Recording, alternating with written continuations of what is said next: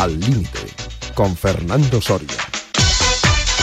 Hola, ¿qué tal amigas y amigos entes de Al Límite en Radio Marca? Espero que bien, que este puente, al menos en la Comunidad de Madrid, sea agradable, que sirva para descansar, que sirva para seguir la actualidad deportiva, pero también para practicar deporte, que como siempre digo, es sinónimo de salud y la salud nos otorga calidad de vida.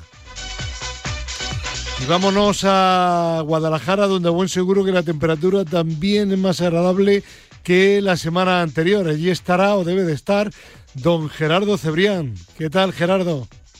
Buenos días, pues nada que ver, efectivamente. Primavera a tope, que gozamos desde prácticamente desde primera hora del, del viernes.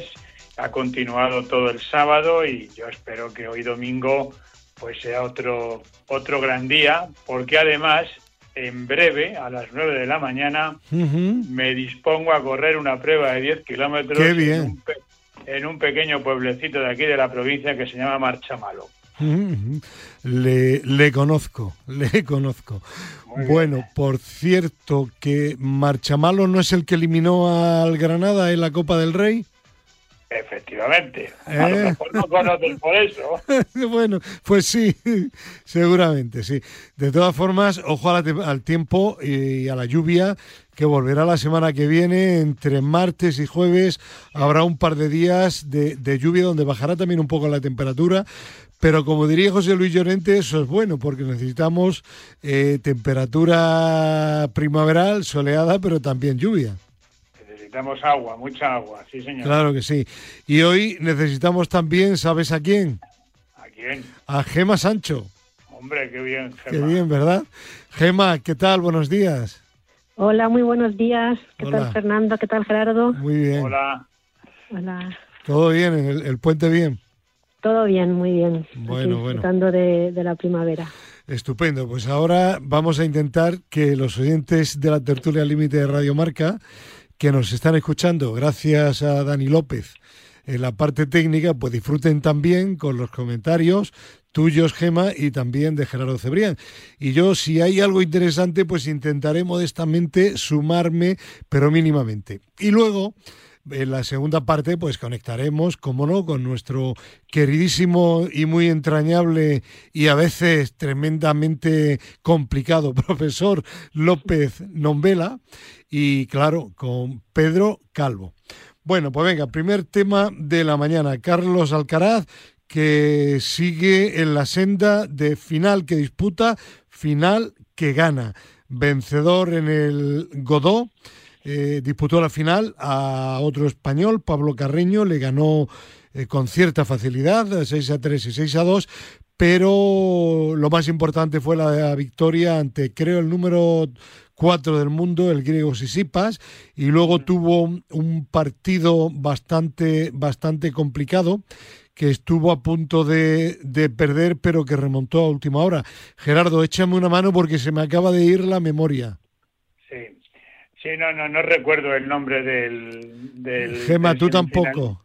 Del semifinalista, no, no, no lo recuerdo, pero evidentemente el, gran mérito de Carlos fue ganar al griego, sí, ¿no? Sí, ahí, sí, ahí es donde realmente da valor al, al, al, título conquistado en el, en el Conde de Godó.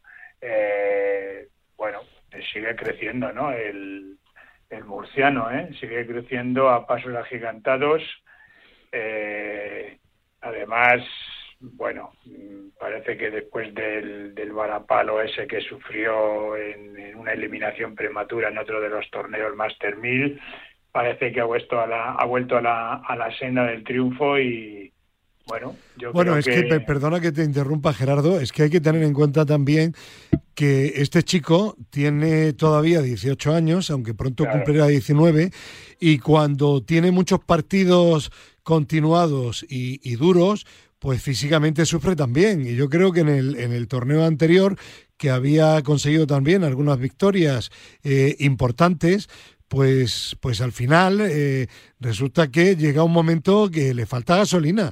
Necesita todavía eh, madurar físicamente un poquito más, lo cual no tenemos la menor duda que llegará, pero de momento, de momento ahí está. Sí, sí, está, está claro que, que tiene cuerda para rato y tiene que reposar cada triunfo y, y asimilar cada derrota porque de las derrotas también se aprende. Lo comentábamos, eh, recuerda la semana anterior con Chema Buceta, que la, la derrota en el, trofeo norteamericano, que seguramente que le vino bien. Seguro, seguro. Ya, ya, ya he comentado que, que mm, de, de las derrotas también se aprende. Además tiene un fantástico entrenador que seguro que, que le asesora y, y le sabe llevar pues como Dios manda, ¿no? Y además, bueno, la, mejor muestra de que se recuperó del todo fue ganando el Godó y además ganando, eh, a ver, en todos los torneos hay bajas. perdona, fue contra el canadiense de Miñó. Sí, cuidado. La semifinal. que tampoco es manco, ¿eh? Sí, no, 7-6 gana Miñó, 7-6 remontó y llegó a la muerte súbita Carlos Alcaraz y 6 a 4 en el tercero y definitivo. Pero yo insisto que, que, lo más notable para mí es eh, acabar con, el número 4 del mundo, uh Sisipas, una, un, un tenista que, que, bueno, en su, en su palmarés tiene triunfos sobre Djokovic, sobre Nadal, sobre Federer. Cuidado, ¿eh? Claro. O sea que para mí, para mí esa es la clave de, la, de la victoria en, el Godó. Eh, Gema decía en una entrevista aquí en Marca reciente eh, Alcaraz, dice, bueno, que me comparen con Nadal tiene una parte positiva y otra negativa, porque me presionan y me comparan con, de momento, el número uno de todos los tiempos.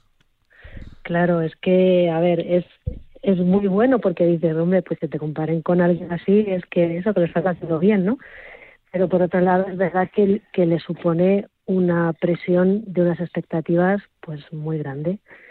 Y la verdad es que este chico, la suerte que ha tenido hasta ahora es que realmente ha pasado bastante desapercibido. O sea, ha sido como un, una subida muy rápida que ha tenido, pero el público en general, o sea, es verdad que en los circuitos sí se, le conoce y todo, pero el público en general no le oía, no sabía tanto, no oía hablar de, Carlos Alcaraz. Ha sido ahora, ¿no? Y, eso, claro, le ha permitido también, pues, el estar mucho más tranquilo. Ahora, cuando está, está todos los ojos mirándole a él, todo el mundo comparándole con Rafa Nadal, todo el mundo esperando que vaya siguiendo los pasos de Rafa, que vaya consiguiendo los mismos títulos que Rafa, pues eso es una presión muy, muy grande. Y eso tiene que aprender a gestionarlo, claro, es muy jovencito. Eh, sí, porque hablando, hablando de, de gestión, de em, no basta con, con, ser un gran campeón. Yo creo que nadie duda de que si no la número uno del mundo de los últimos años, una de las tres mejores jugadoras de badminton de los últimos años es la, la española, la, la onubense. Y, sí, y Carolina sin, Marín. Sí, y sin embargo leía yo el otro día una entrevista donde hablaba y dijo, uff, he tenido que utilizar mucho a mi psicóloga, eh, cambió, no tiene, no tiene últimamente, la verdad es que no sé por qué, no sé si nos puede apuntar algo, Gema, eh, ya no tiene a eh, Pablo, el del Consejo Superior de Deportes. Pablo del Río. Pablo del Río, ahora tiene una chica Martínez de apellido, que es su, su, psicóloga, y dice, la he necesitado durante este tiempo, la he necesitado mucho porque he perdido confianza, porque veía que no terminaba de recuperarme, y estamos hablando de la, de, de la actual campeona olímpica, ¿no? Es decir, que, que bueno, que, que, a pesar de que esté muy arriba, el tema de la mente siempre es fundamental, y cuando estás empezando, pues todavía más. Bueno, yo te diría que a pesar de estar arriba, no, precisamente por estar arriba. o sea, es muy complicado el, el, soportar esa presión continuamente de cada partido que, que además, por pues eso es que es casi casi una final eh, cada vez que juegas, ¿no? Porque te estás jugando el, seguir en el ranking o el seguir adelante en la competición o el ganar el título. Y cuando hay muchas expectativas puestas en, en lo que en tu juego, ¿no? en lo que vas a conseguir, pues no es solamente el que tú estés jugando el partido y quieras hacerlo lo mejor posible por tu propio em, por, tu propio desarrollo, ¿no? Por decir, oye, pues quiero ganar porque soy competitivo y me apetece seguir ganando y seguir desarrollándome como jugador, sino que además eh, es como que le debes algo a alguien, ¿no? De alguna manera. Sí. Y, y, es un poco la sensación de qué pasa si fallo, qué pasa si tengo una derrota, qué pasa, ¿no? ¿Qué, van a decir los demás? Las expectativas, familia, entrenadores, el público, patrocinadores. Eso es. Sí, es complicado. Entonces, bueno, la derrota, esto fíjate que él decía, me ha venido bien tener una derrota. Y es bueno, es verdad. porque el estar siempre ganando, eh, pues te mete en una dinámica que... Sobre todo cuando estás empezando, que todavía no has llegado a lo más alto del nivel que puedes llegar a alcanzar.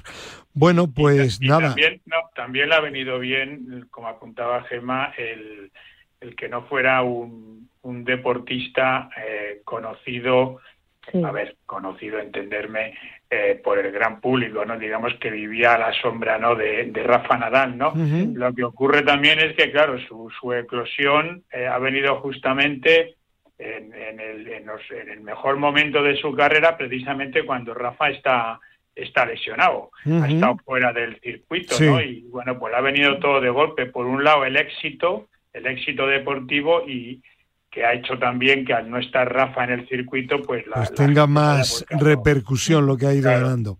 Está claro. Bueno, pues esperemos que los Alcaraz siga y aunque no llegue, que quizás sí, y le supere al nivel de títulos de Rafa Nadal, que siga siendo un digno representante de nuestro país a nivel del tenis mundial. Algo que está en duda en nuestra próxima personaje. No sé si lo he dicho bien lo de nuestra personaje, porque ya me hago un lío con el E, el A, Gema. Ni idea. Ni idea. Gerardo. A mí me vale nuestra y nuestro.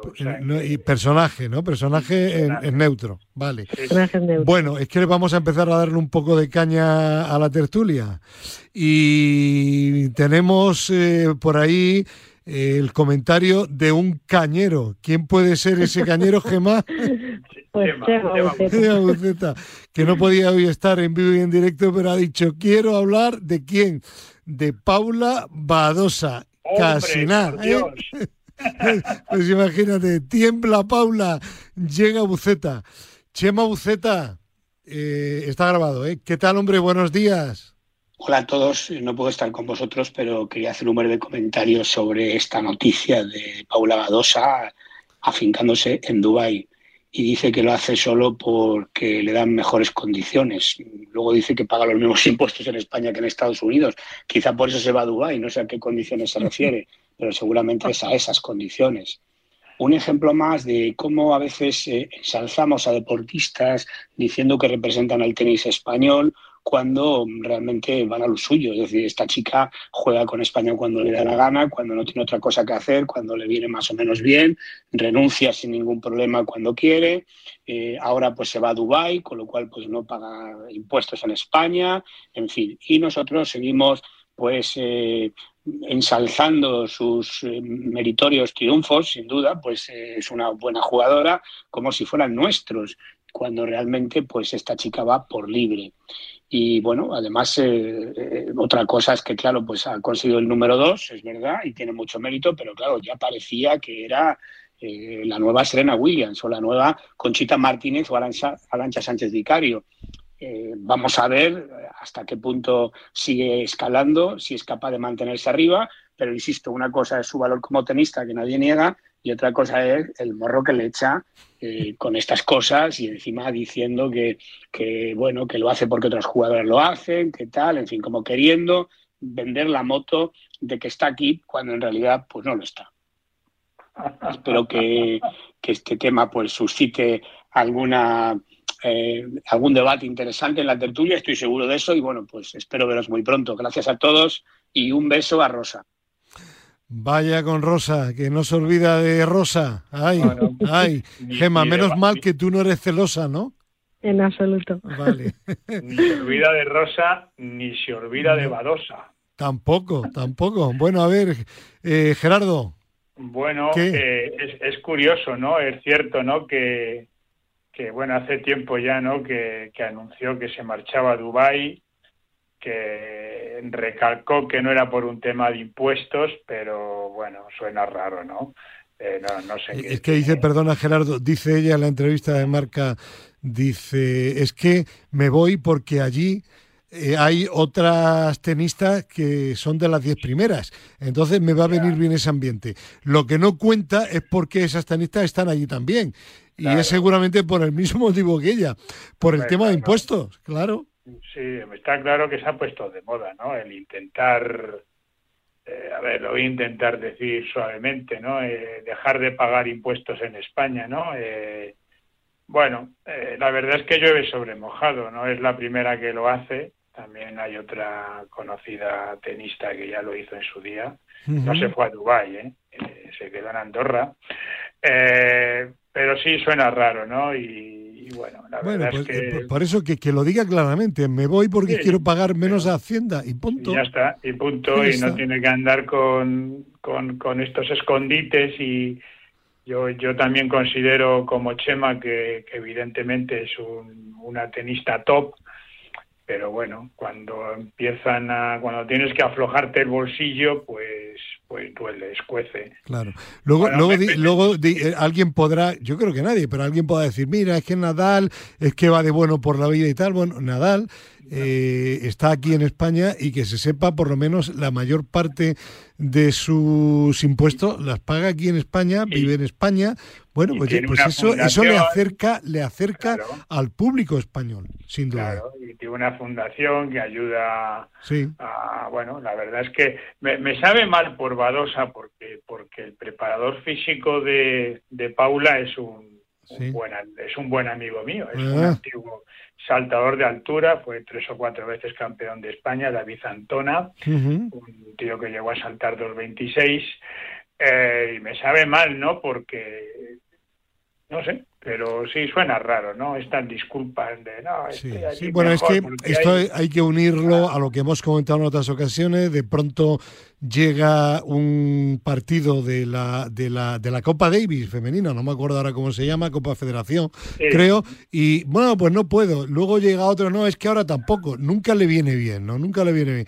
y esta chica, si ha ido progresando, ha sido gracias a las ayudas técnicas y económicas de la Federación Española y del Club Español en el que, en el que ha estado, que, no sé si seguirá, pero bueno. Es que ah de, eso, de eso no nos acordamos nunca. Claro. O sea, de los, de los inicios de los deportistas eh, cuando, en, cuando son menores y las ayudas que reciben de, la, de las federaciones eh, a, a, través de, de, servicios de fisioterapia, de que te ponen un entrenador, de que te pagan concentraciones, etcétera, etcétera, no nos acordamos nunca. Luego, cuando ya somos famosos, entonces ya nos vamos a Dubái.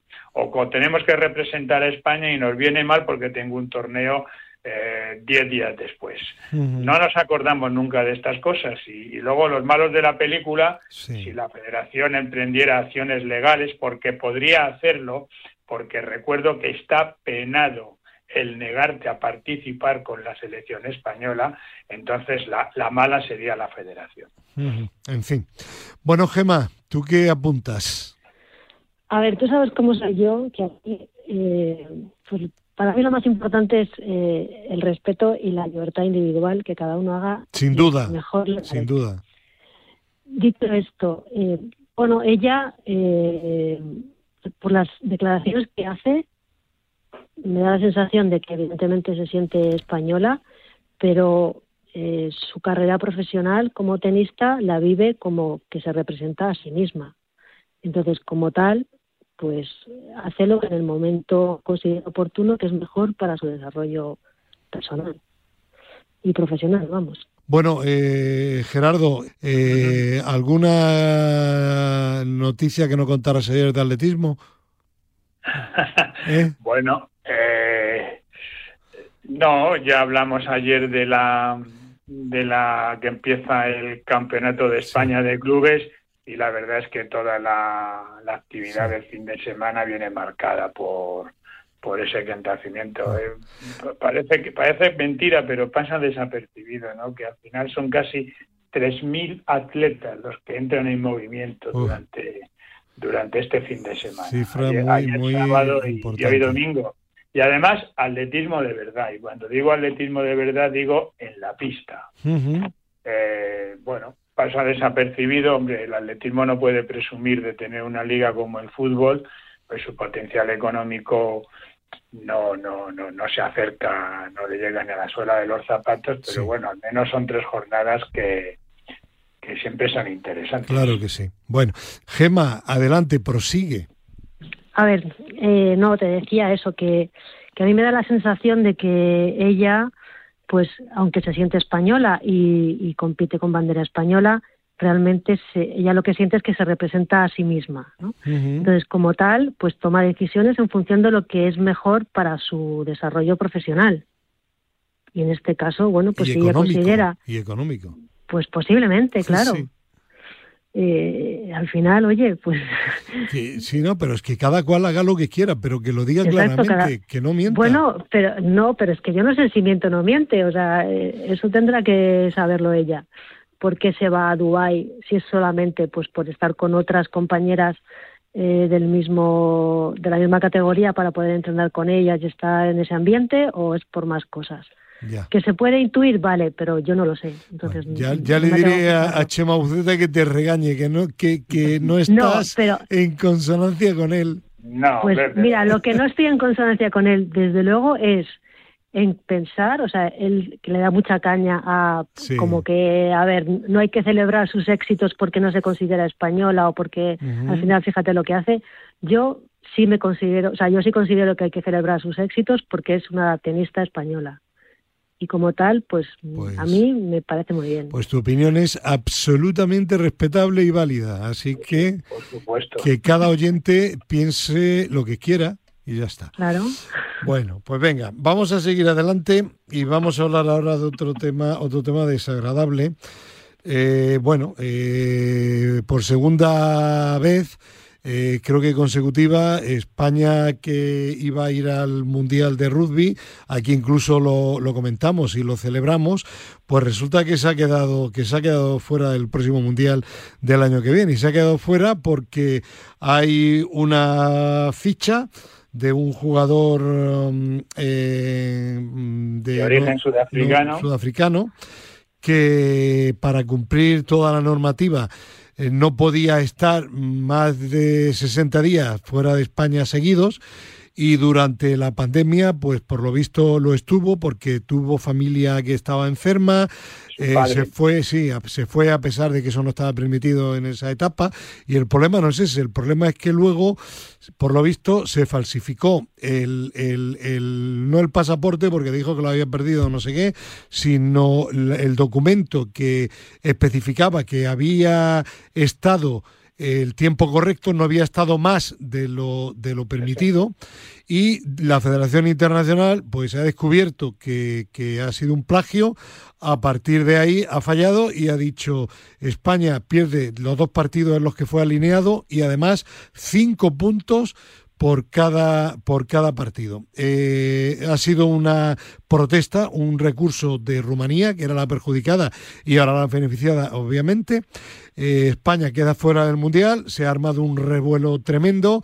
El Consejo Superior de Deportes llamó a la Federación al Consejo, también a Alcobendas, ya que este jugador eh, cuando se fue eh, estaba en el, en el equipo de Alcobendas, en uno de los mejores equipos de rugby de nuestro país y de alguna forma puede estar también indirecta o directamente implicado.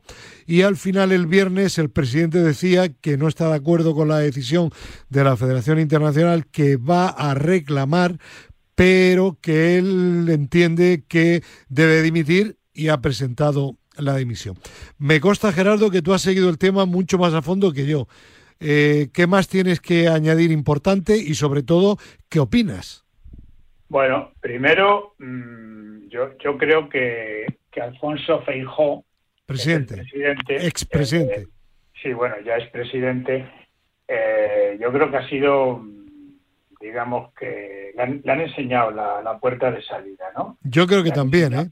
Yo creo que le han enseñado. O, o dimites o te abre un expediente y sales por la puerta de atrás. Vale, entonces él dice que efectivamente se siente responsable, porque claro, es el presidente, el máximo mandatario del rugby español, eh, pero que no es el responsable. Entonces parece que apunta a que esa falsificación del pasaporte, del documento, de la fecha de entrada a España tras su regreso de Sudáfrica, etcétera, etcétera, apunta a que no es la federación quien lo ha hecho. El club.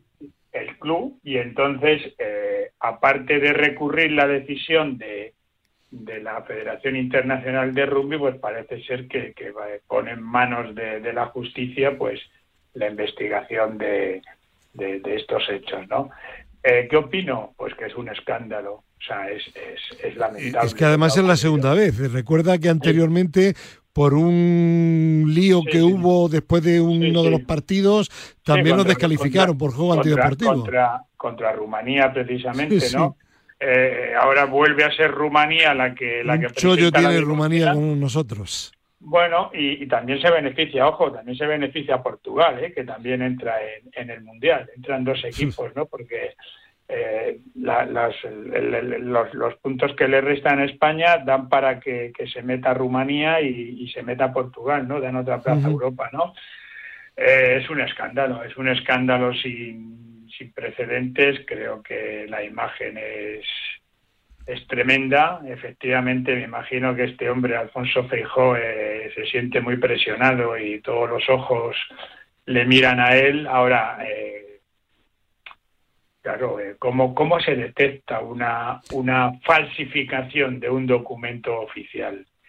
tenemos que estar pensando permanentemente en la mala fe de la gente. Pues, ¿cómo se detecta?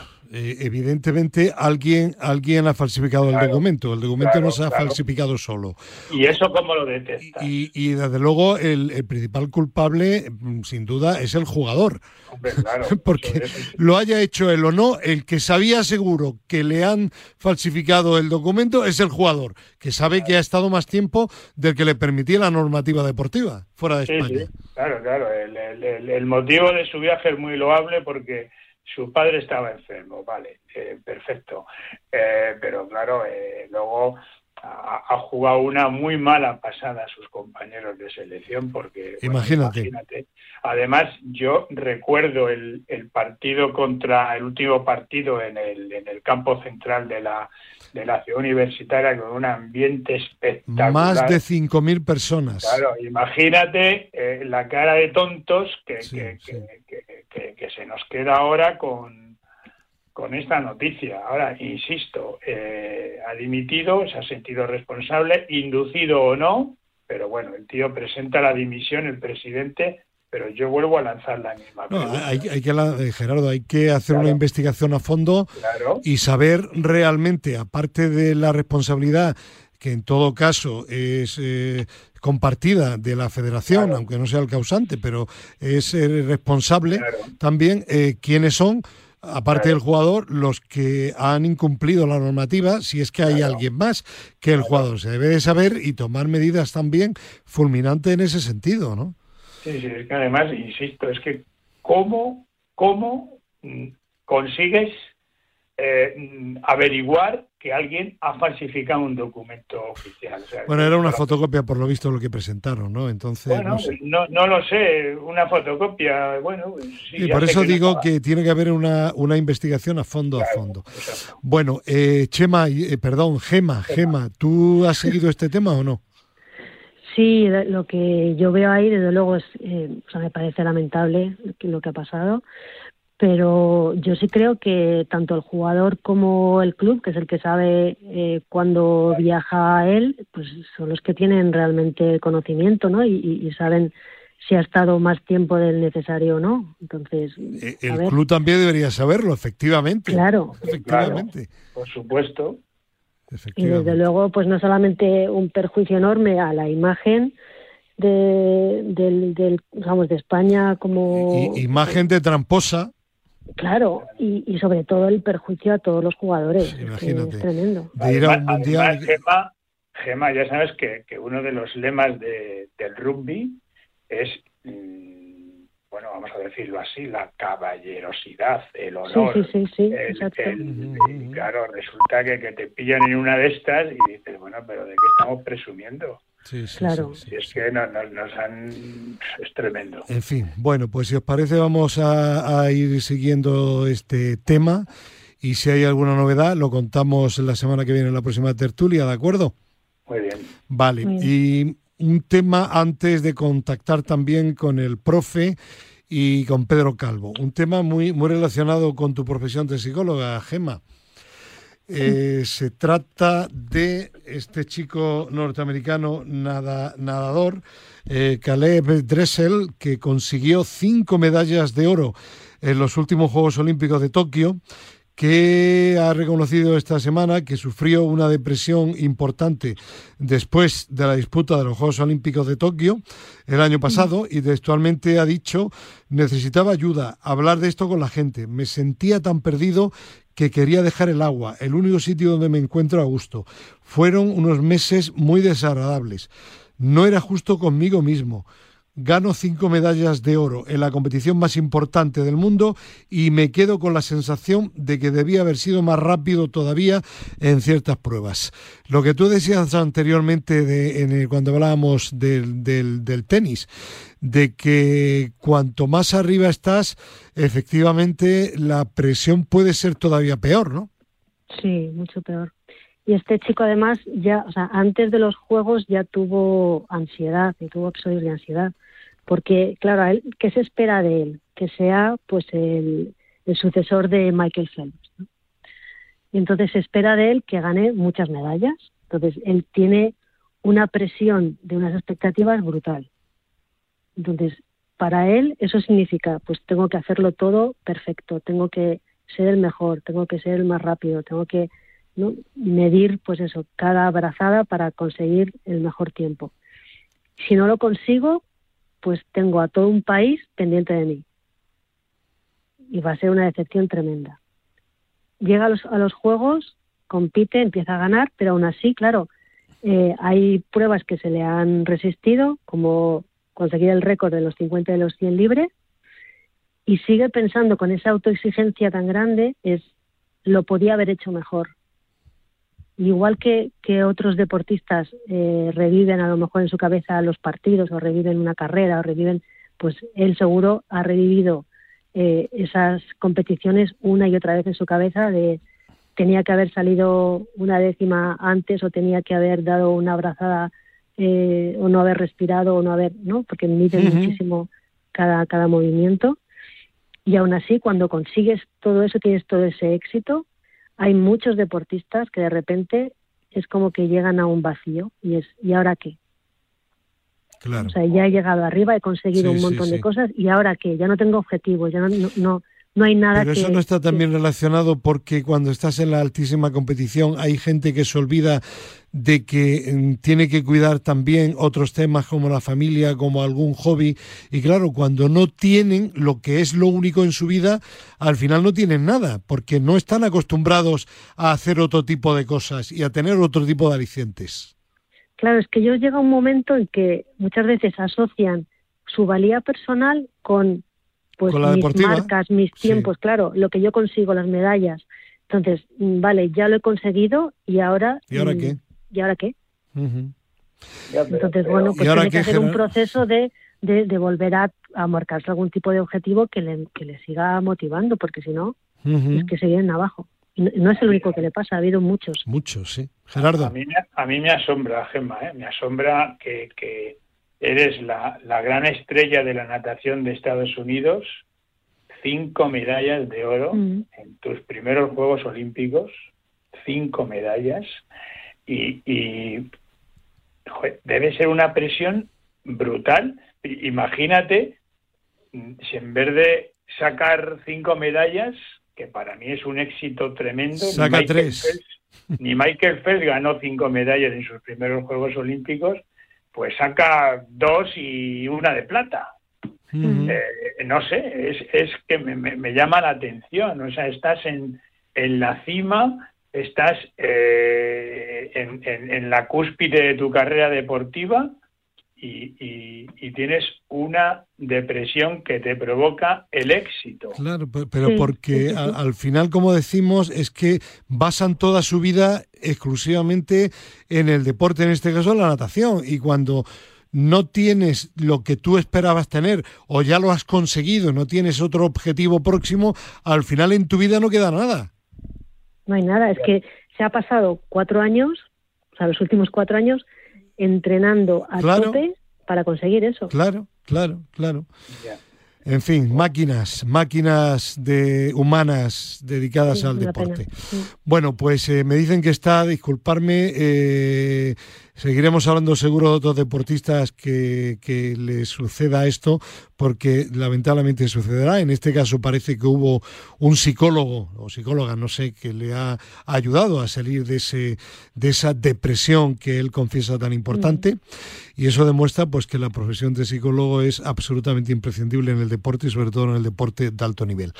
Pero vamos a hablar ahora de fútbol y para ello hay que conectar con nuestro queridísimo y no siempre amabilísimo profesor López Nombela. Profesor, buenos días. No siempre, no. Buenos días. ¿Por qué? Porque no, ¿verdad, Gerardo? Eh, pues a mí lo que me da mucho gusto es oír a esta señora. A Gema, ya, ya lo sé. Que, esta señora tendría que estar pues por, los sitios grandes de, A que usted se acuerda más de Gema que de Rosa. No, porque yo no sé, no, a Rosa no la conozco. Claro, pues eso, es que Chema también con Rosa. ¿Y Gema qué, profe? Gema ya es, el superior, ese es el Dindi, pero eso no, ya no se habla, eso ya es superior, como decía, no sabes qué, decía alguien, ese es un ser superior. Eh, ¿Se puede comparar con, con Benzema, por ejemplo, un ser superior o no?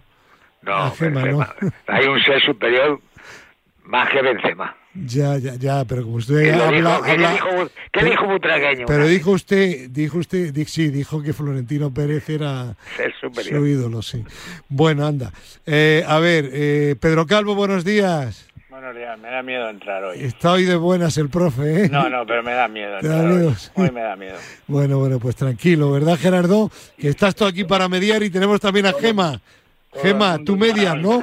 Gema la que, sí. Gema es la que, menos miedo me da porque es la más sensata de todas. Pues ella mediará, no te preocupes.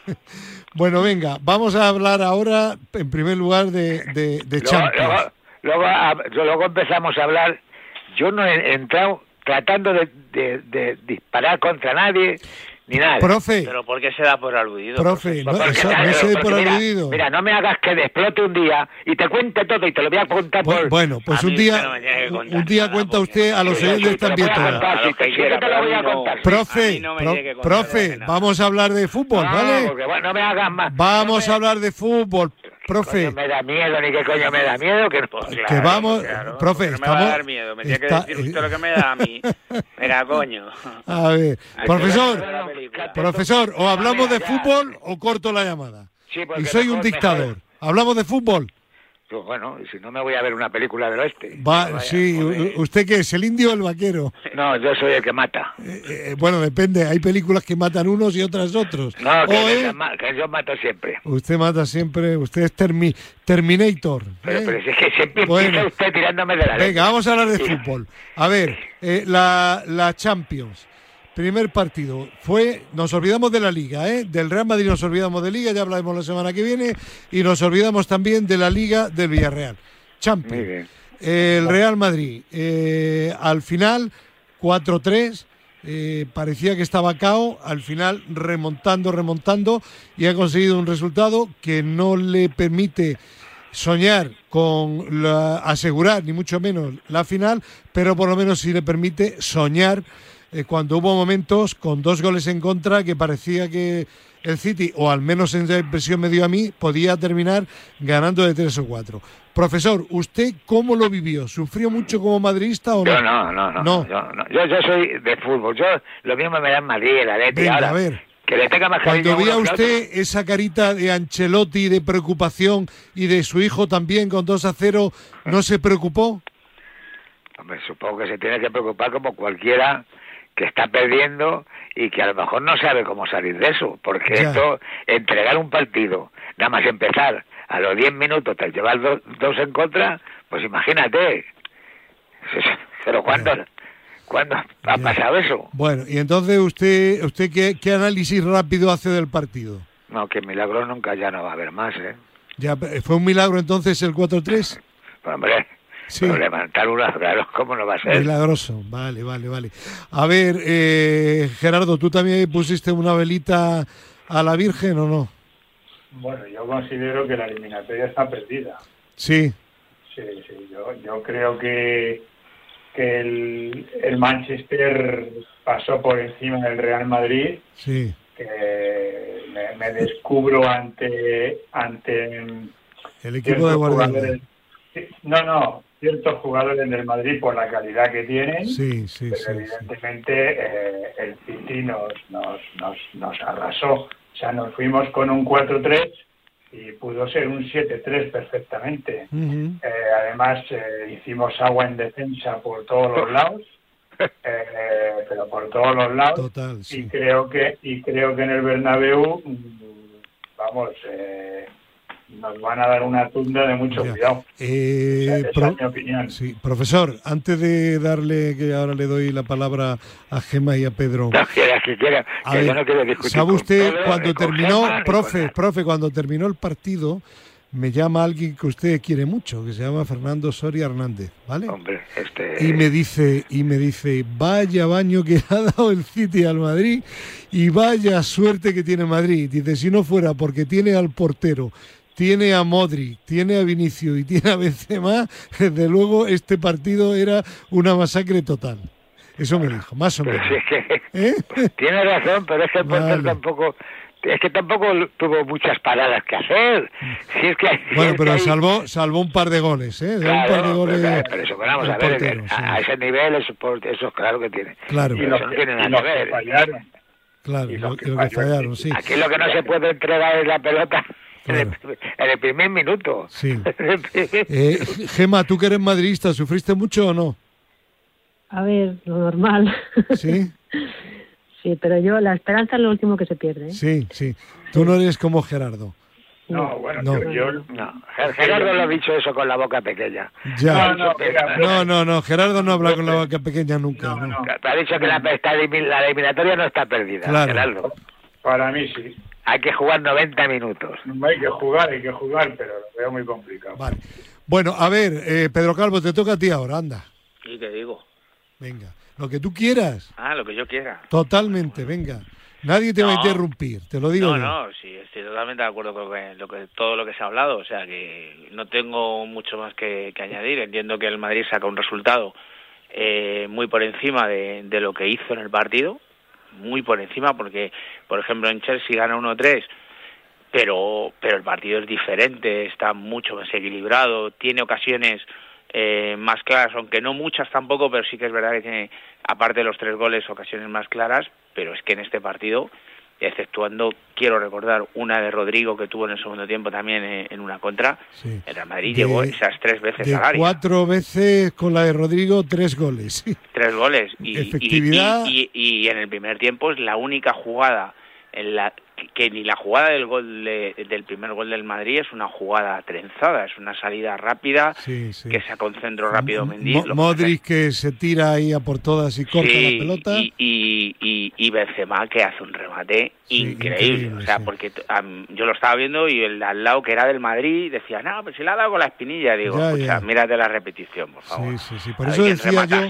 Por eso decía yo que el, Madrid pues tiene al portero, tiene a Modric, tiene a Vinicius, pero, que no hizo nada, este Vinicius no hizo nada, pero marcó un golazo. Sí. Escucha, en este partido ni el portero, porque el portero es verdad que hace una parada y un remate tal, pero yo estoy más con Gerardo. Fue lo que ellos fallan, porque hay tres balones, uno, uno que pega en el palo y dos que pasan rozando el poste, que está en mano a mano contra el portero y pasan rozando el poste.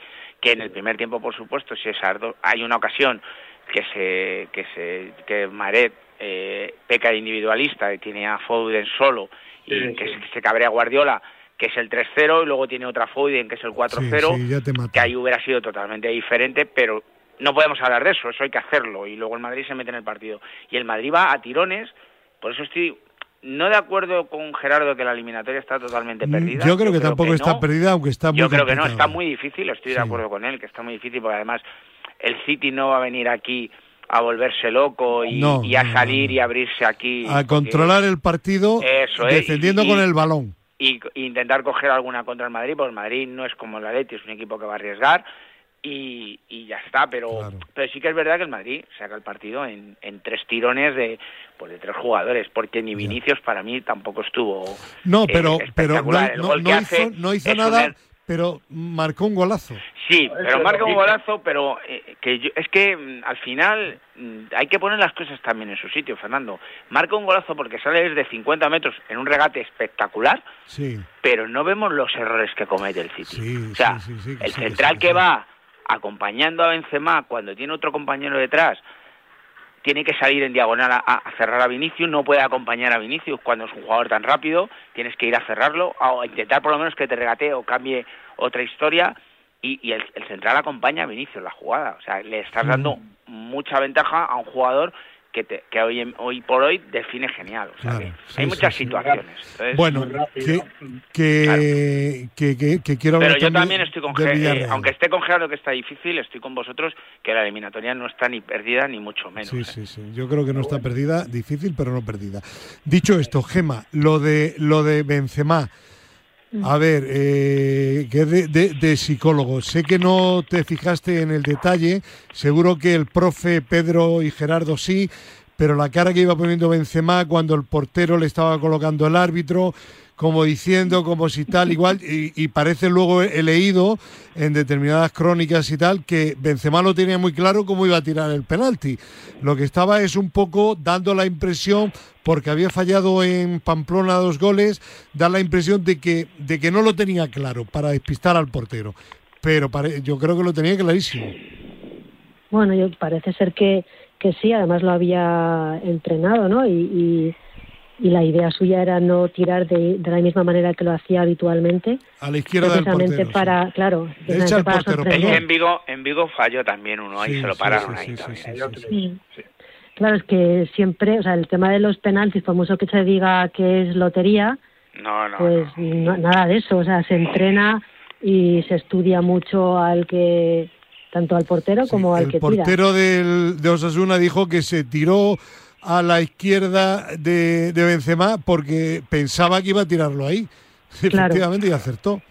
Claro. Y de el todas por- maneras, perdonar, pero hay un estudio hecho, no sé si Sí. te lo comenté un día, Sí, sí, lo que Cristiano sí. en situaciones de de 0-0, de cuando había que asegurar, siempre lo tiraba a la misma zona. Cuando a lo mejor el partido iba 2-0 o tal, y tiraba donde quería, pero cuando tenía que asegurar, Sí. siempre lo tiraba a la misma zona. Y entonces eso se estudia, como decía Gema, eso al Ujú. final se estudia. Ahora, ahora, eh, eh, estaréis de acuerdo conmigo que donde menos se esperaba el portero, Es al medio. Sí, de Claro. hecho, yo, era de hecho, yo creo que el portero piensa que como le han parado a la derecha, lo va a tirar a, a su izquierda y Sí. se tira a la izquierda. Sí, sí. Ya, ya, ya. Profe. ¿usted cómo lo vio? Sí, Se tira a la izquierda Sí, y el otro no sabía ni dónde tirar, que casi casi deja una uña en el campo sí, sí. y casi se levanta el balón por encima. Sí, pero Benzema lo tenía claro, ¿eh? No, sí, menudo claro, menudo Yo claro. creo que, eh, Menudo claro. Bueno, en Que, fin, Bueno, es igual. desde luego, desde luego, Técnicamente no estuvo bien tirado, ya. porque no lo porque no lo debe de haber ensayado. Cuando se tira una, un, se hace una pelota, una pelota picada arriba, eso tiene que ser metiendo el pie bien y, y yo aquello lo vi muy raro porque aquello no sé si pegó en el palo. No. No, no, no. No, No, sé no, si pegó no. en el palo. No, no, No no. llegó a pegar en el palo, Bueno. pero sí Ahora, lo que pasa es que, es que el portero ya se, ha- ya se había ido a la, a la piscina. Claro, porque era lo que pensaba. Ya, ya le daba lo mismo donde tirara. Claro, bueno, que, que nada, que lo dicho, que el Madrid lo tiene complicado, pero está vivo y muy vivo. Hablemos ahora del, del Villarreal. Si al Madrid le dieron un, un baño, profe, al Villarreal, ¿cuántos le dieron? El Liverpool. Bueno, ahora eh, lo, lo tuvieron todo el segundo tiempo. Y el primero también, ¿eh? Y el primero. Bueno, pero que ya hay y dos goles. Dos goles, a ver cómo lo levanta aquí con el Liverpool. Ya, ya. Es que, es que, es que mm, yo, yo creo que todavía el, el baño fue mayor. Sí, es mayor, eso digo yo, que fue mayor Pero, que el del Madrid. Claro. Es, Es que que- además, para, para mí el Liverpool, corregirme Pedro y profe, eh, para mí ahora mismo es más equipo que el Manchester. Me lo, me me lo has quitado de lo que iba a decir. Solamente, solamente Mané. ¡Qué máquina! Claro, ¡Qué hombre. máquina!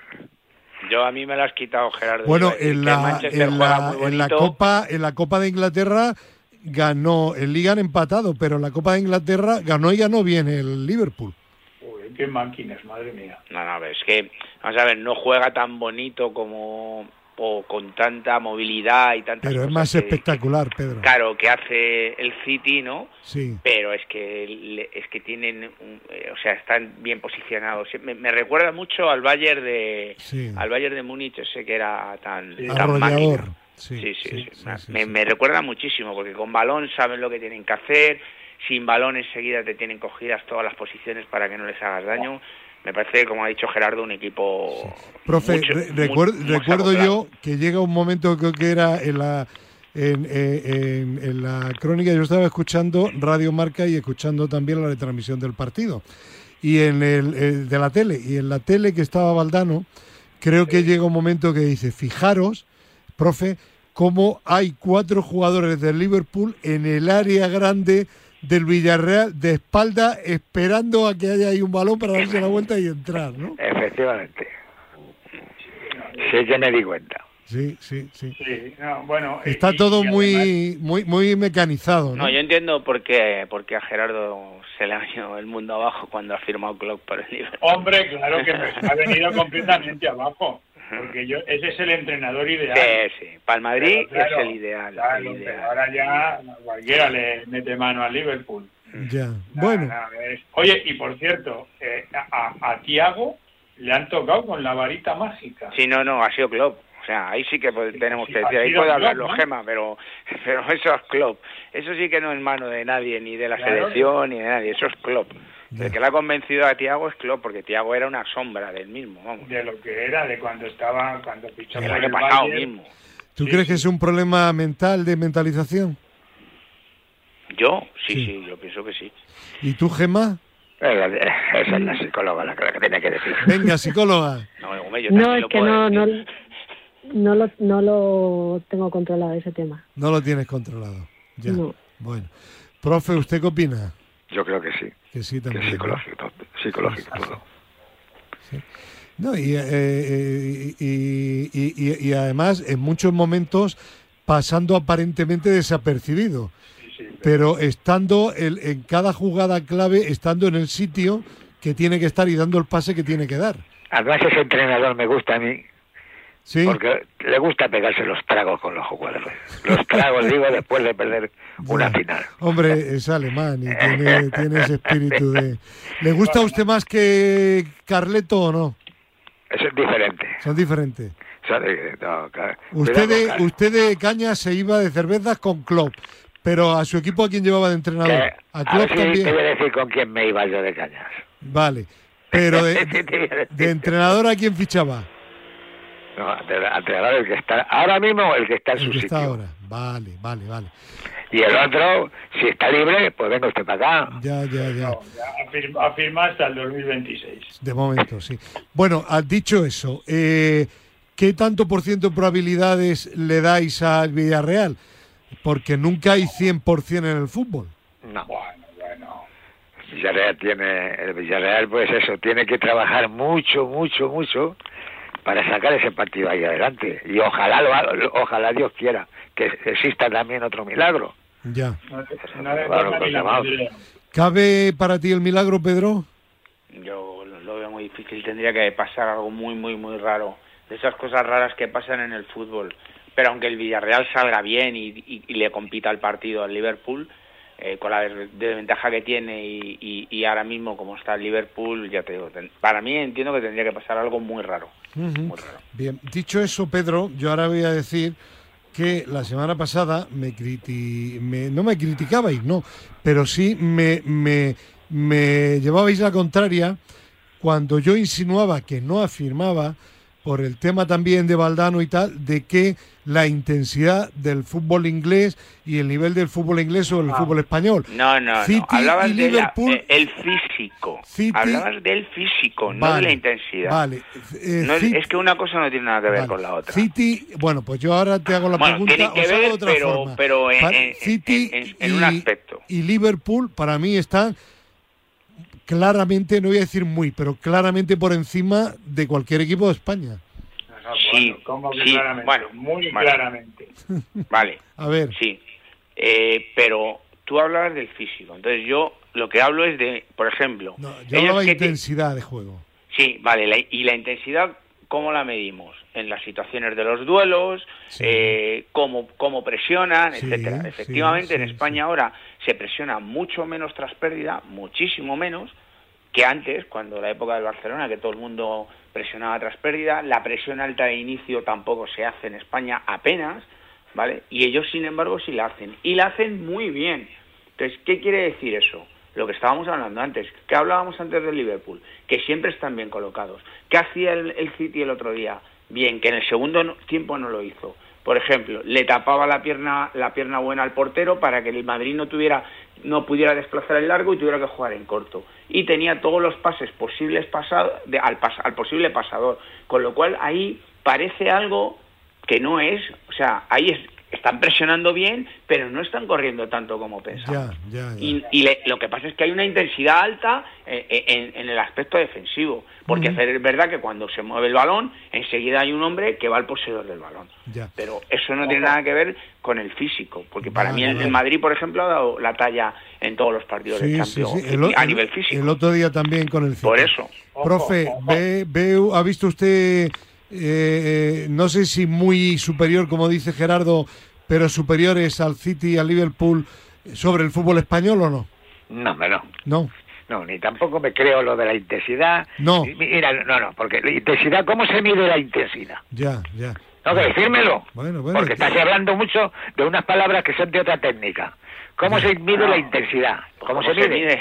¿En vatios, en culombios, en amperios? ¿Cómo se mide? Bueno, a ver, vale. vamos a ver, profe. Es que, me parece mentira que usted esté diciendo eso, profe. Es que, es que parece mentira que usted esté hablando de cosas, se meten ya en, otra ciencia. Vale. Vamos a ver. No, vamos a hablar ¿Quién ha dicho lo del Profe, quedan dos minutos, venga. Lo que dijo Valdano, bueno, lo que dijo Valdano del físico, el físico. No, Valdano habló de la intensidad de juego. Claro. De intensidad de suelo de juego. Sí. Bueno, pues, eh, pues, no es así. No, vale, pues no es una opinión, la suya, tremendamente respetable, claro. No, no, pero que, que, que, vamos todos por una carretera y usted viene músculo. Claro. Bueno. todo el mundo va por una misma carretera y usted viene de frente. No, no, claro, o sea, si no te retiras te doy. Claro. Gema, a ver, que va a hablar Gema ahora. Gema, ¿tú qué opinas de intensidad? A ver. Ya, a mí no me liéis. ¿Intensidad mental también hay o no? intensidad mental, esa es la importante, la intensidad mental. Sí, señor. ¿Viste, ¿Viste al, al Liverpool o no? No. Eh, no, no le vi, no. Ay, ay. no, pues, no, pues, pues, el resultado. vaya, vaya intensidad mental también, de, de, de confianza en sí mismos. Los jugadores del Liverpool metieron dos pero pudieron meter pudieron meter eh, ocho. Y por cierto, hablando de confianza, eh, qué pena que no vieras no el la mente en tensión, no está la mente en tensión. Que, para mantener esa potencia, esa resistencia, esa fuerza. Eh, hablando de poca tensión mental, el que a mí me dio la impresión, Gema, que estaba como un flan, era el portero del Villarreal. Ruli, ¿verdad, Gerardo?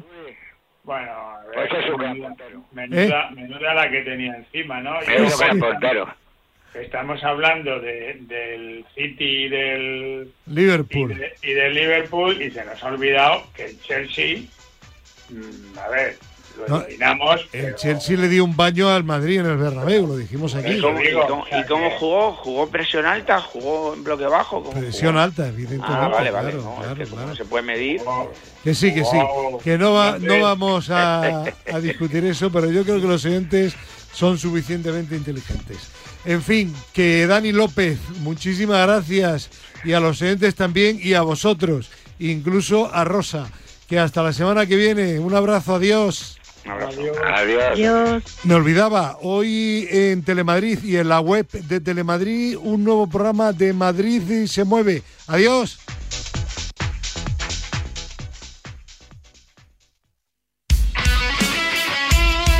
Radio Marca. Radio Marca. Marca te trae en exclusiva Biblioteca Imprescindible con la mejor selección de los clásicos de Alfaguara. Cada semana un libro con una cuidada edición ilustrada para el público infantil juvenil. Cada sábado un libro con una cuidada edición ilustrada para el público infantil juvenil por 9,95 euros en tu kiosco. Solo con marca.